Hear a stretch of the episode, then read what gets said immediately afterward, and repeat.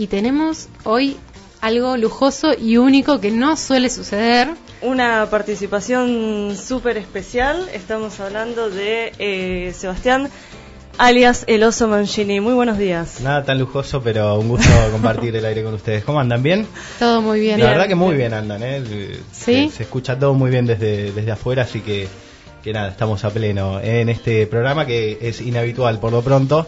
Eh, ante la ausencia de Augusto Taglioni, a quien le mandamos, insisto, un fuerte abrazo.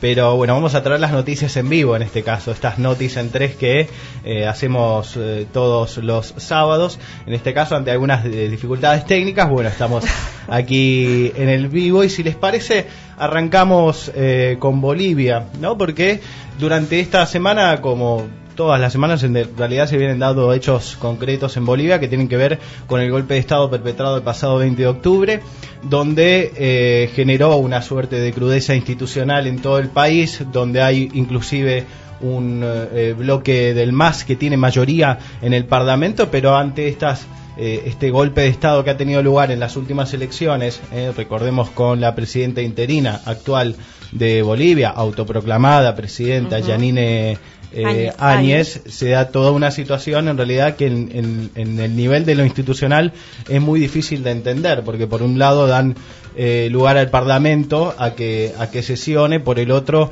no reconocen a, los recientemente votados presidentes del Parlamento, María Eva Copa, y por el otro lado el MAS eh, también da cierto reconocimiento a la presidenta interina al querer negociar una nueva instancia de las elecciones. Esto es justamente lo que ha tenido mucho lugar en esta última semana porque se han convocado, eh, se han en realidad elevado dos proyectos al Senado de, de la Nación, insisto, donde eh, tiene mayoría en más, una amplia mayoría, dos tercios del Senado y dos tercios de diputados, y se ha elevado efectivamente dos proyectos. Uno de eh, Yanine Áñez, que ha dicho que lo va a aplicar si en dos días no se resuelve la situación en el Parlamento. Es como que ha puesto eh, prácticamente esa imagen de autoritarismo de si aprueba o se aprueba, digamos, independientemente de lo que se apruebe en el Senado, yo cuento con este decreto supremo para efectivamente hacer las elecciones bajo las condiciones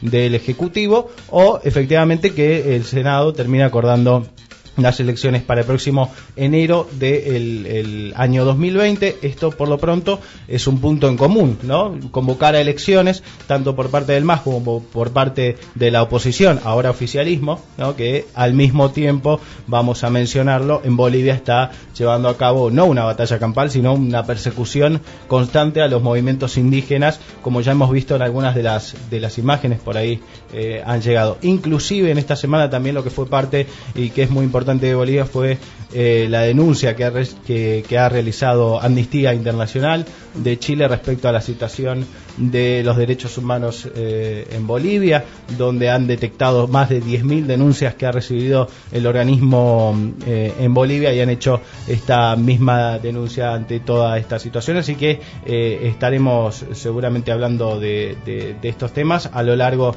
de la semana. Vamos a pasar a otro tema, si les parece, y vamos a hablar y nos mantenemos en, en, Paraguay lo que tiene que ver con Horacio Cartés. No sé si le suena, expresidente de eh, Paraguay que ha pedido la eh, bueno le han pedido la extradición y el orden de captura internacional de la justicia eh, brasileña por contrabando de divisas, asociación ilícita y evasión impositiva. Esto es en el marco de la causa Lavallato. ¿eh? Quien está a cargo de esta causa es el juez eh, Marcelo Bretas, ¿eh? quien ha pedido esta extradición justamente a raíz de, una evidencia concreta que ha elevado la Policía Federal brasileña que tiene que ver con haber encontrado cerca de 20 millones de dólares en propiedad de Cartés en cuentas en Bahamas. Por este motivo que hacen el pedido de extradición inmediato a Paraguay, por lo tanto en, Paraguay están desentendidos de este tema, en realidad están todavía eh, los fiscales y el Ministerio Público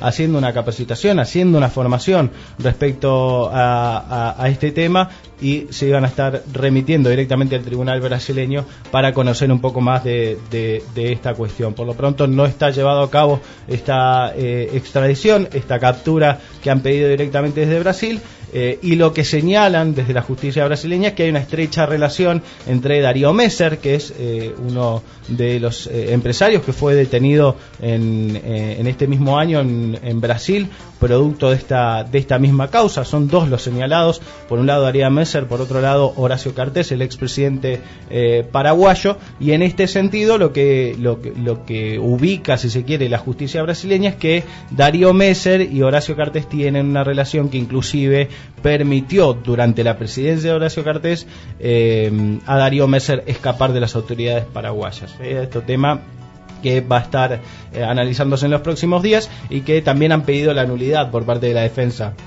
de Horacio Cartés de la causa.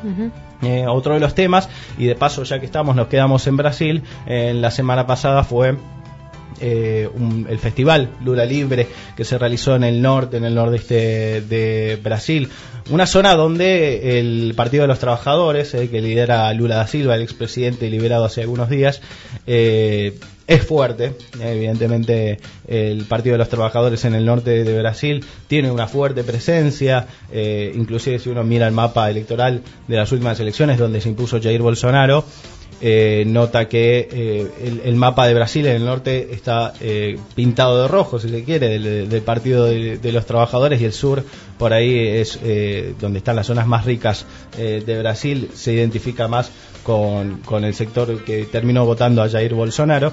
Eh, por tanto, de alguna forma, el PT sintiéndose en casa, Lula da Silva sintiéndose en casa en el nordeste de Brasil, dio este, este masivo eh, festival que anticipa lo que podría llegar a ser la candidatura de Lula da Silva en el año 2022. Recordemos que aquí hay un artilugio legal en el medio, está la ley de ficha limpia, que todavía imposibilita a Lula da Silva presentarse como candidato porque ha sido sentenciado por dos instancias eh, judiciales. Eso te imposibilita en Brasil, a raíz de una ley que el mismo Partido de los Trabajadores y que el mismo Lula da Silva impuso eh, en Brasil, bueno, termina eh, jugándole en contra, así que por lo pronto no podemos hablar de candidatura concreta, por lo menos hasta que se revea este, esta ley que actualmente está vigente. Vamos a...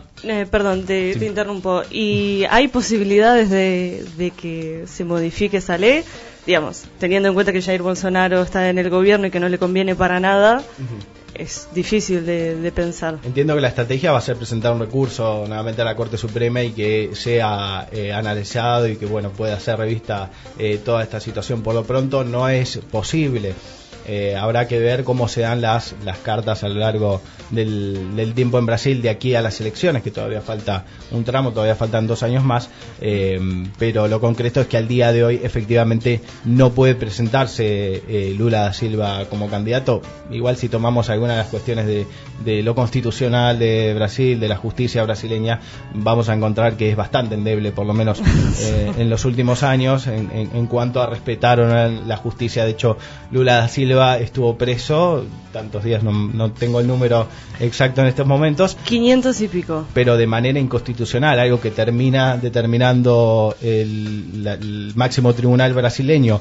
en última instancia pero que en definitiva era constitucional porque no tenía sentencia firme. Entonces, eh, la justicia en ese sentido en Brasil es, es, endeble en algunos de los puntos. Vamos a pasar, eh, si les parece, a Ecuador rápidamente, porque se está llevando a cabo, eh, en realidad, se, lo, lo, que se llevó a cabo en el último tiempo fue el cierre del juicio a Julian Assange.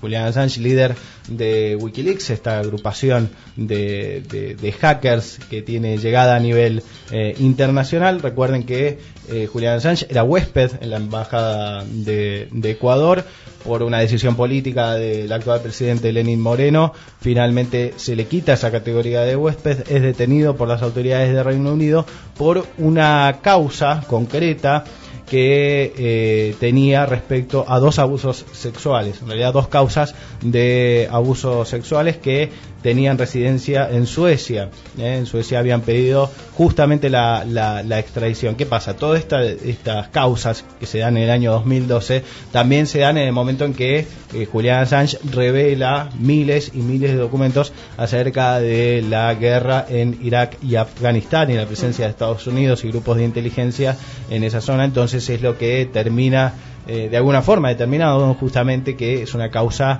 eh, por lo menos eh, a tener en cuenta y analizar si efectivamente era, era legítima. Lo cierto es que la justicia sueca finalmente cierra estas causas por falta de evidencia, por lo menos las que tienen que ver con abuso sexual, pero todavía le quedan y le pesan a Julian Assange, actualmente detenido en el sur del Reino Unido, causas relacionadas con espionaje con Estados Unidos, del cual tiene un pedido extradición por parte de la justicia de Estados Unidos que en la acumulación de, la condena puede llegar a 175 años de prisión, si no es en el mejor de los casos, que serían eh, en realidad la prisión en lugar de la pena de muerte, como muchos están analizando podría llegar a pasar. O sea que en el lugar de Assange mejor evitar territorio estadounidense bajo cualquier punto de vista, digamos. Eh, concretamente sí, lo que han dicho eh, en un principio desde, desde la Fiscalía del Ministerio Público Británico es que no van a permitir que ingrese en un territorio de Estados Unidos si efectivamente se llega a cabo la extradición, que es en febrero del 2020 cuando se va a analizar esto, no van a permitir que caiga en manos de un Estado donde esté permitida la pena de muerte. ¿no? Esto es lo que dice. Igualmente serían 175 años para, eh, de prisión para, para Julian Assange, lo que podría llegar a dictaminar la justicia por romper 17 leyes de espionaje de Estados, de, de Estados Unidos, lo cual pone en foco eh, lo que es la situación actual de, de, Julian Assange, una persona que ha filtrado miles y miles de documentos de situaciones de crímenes de guerra en Irak, por ejemplo, por mencionar algunos de los casos, algunos de los videos y documentos que se podían ver matando personas a mansalva desde helicópteros, bueno, eh, situaciones, imágenes de una crudeza importante y por supuesto que Estados Unidos no, no, está interesado en que este tipo de imágenes eh, se difundan. Por último vamos a hablar de Irán cruzamos eh, territorio, nos vamos para Medio Oriente, porque ya las manifestaciones que ha habido en los últimos días dejaron un total de 100 muertos, producto de la represión que se ha llevado a cabo en este país, y de alguna forma demostrando la inconformidad con eh, las políticas actuales que de alguna forma tienen un marco electoral porque en el 2020 y en el 2021 tenemos elecciones eh, en Irán. En estos momentos el país eh, viene denunciando que están aislados eh, en Internet hace ya unos días, lo cual ha empezado a generar la desesperación de la gente y que salga a las calles, obviamente en reclamo de situaciones económicas. ¿no? Esto es una situación adversa independientemente del aislamiento que tengan o no de Internet, porque hablamos de una inflación que se proyecta este año del 50%, eh, y hablamos inclusive de un Estados Unidos que ha respaldado estas mismas eh, manifestaciones justamente buscando el cambio de color político en Irán, uno de los eh, países que más le ha generado problemas, si se quiere, en el último tiempo a Donald Trump, más que nada hablando ¿no? de esta crisis del petróleo que ha tenido lugar en el Golfo Pérsico.